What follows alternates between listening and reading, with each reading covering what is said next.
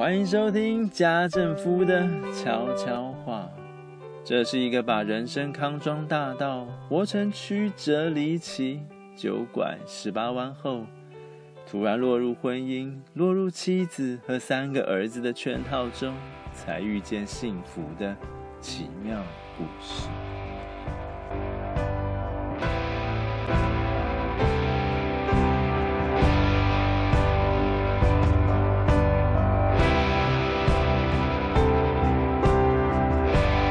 朋友们晚安最近在抽奖方面一直属于非洲人等级，脸色越抽越黑，越抽越心酸的家政夫，终于从妈妈经获得双语绘本《Brave 勇敢传说》。这是部二零一二年由迪士尼制作上映的动画电影。老实说，当时家政夫并没有很感兴趣，但如今再见到他，却格外对封面上。母亲的爱这四个字，觉得揪心，五味杂陈。听众朋友，不妨随便找几个孩子来问问，就能发现他们对母亲的抱怨永远比对父亲多。而且打从太阳升起，做娘的都会看这个不顺眼，看那个也不顺眼，唠叨个没完。但妈妈们难道不辛苦吗？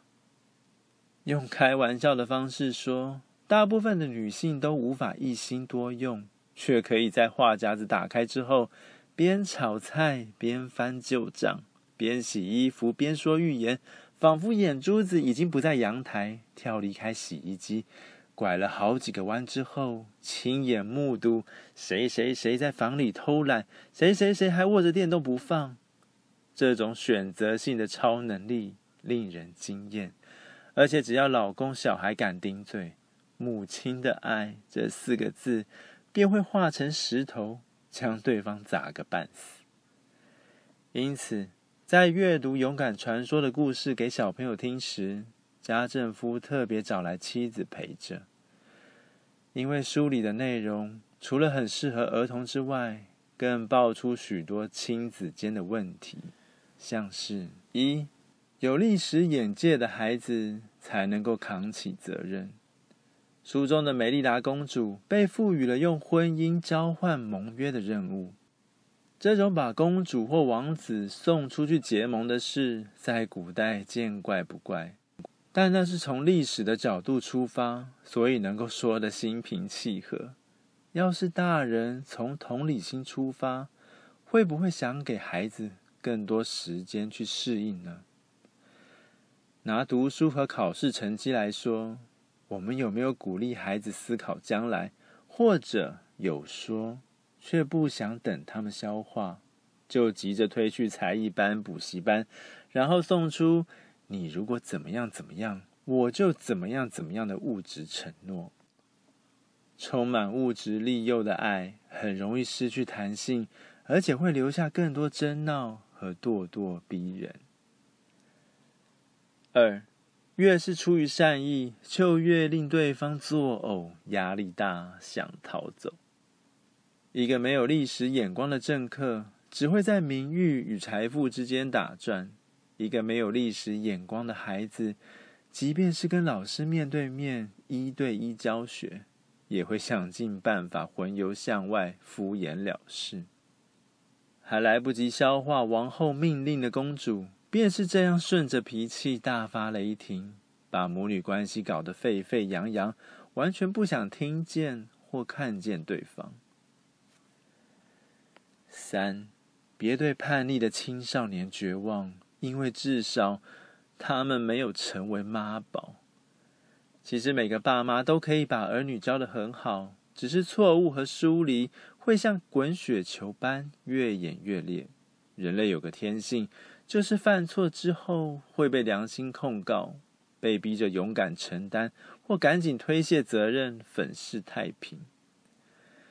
由于梅丽达的勇敢，使母亲见识到女儿不光是舞刀弄剑，把自己搞得像个男人婆，其实还充满面对错误、解决困难的勇气。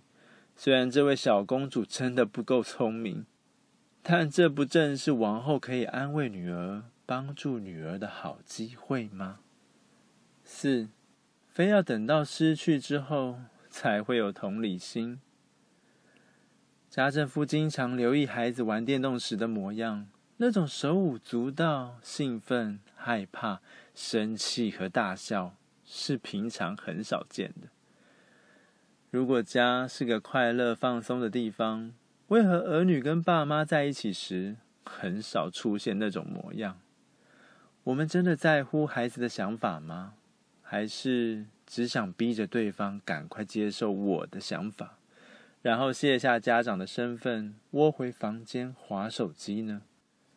梅丽达公主和母亲在森林里相处的画面虽然很少，但你能想象跟一只大黑熊沟通有多难吗？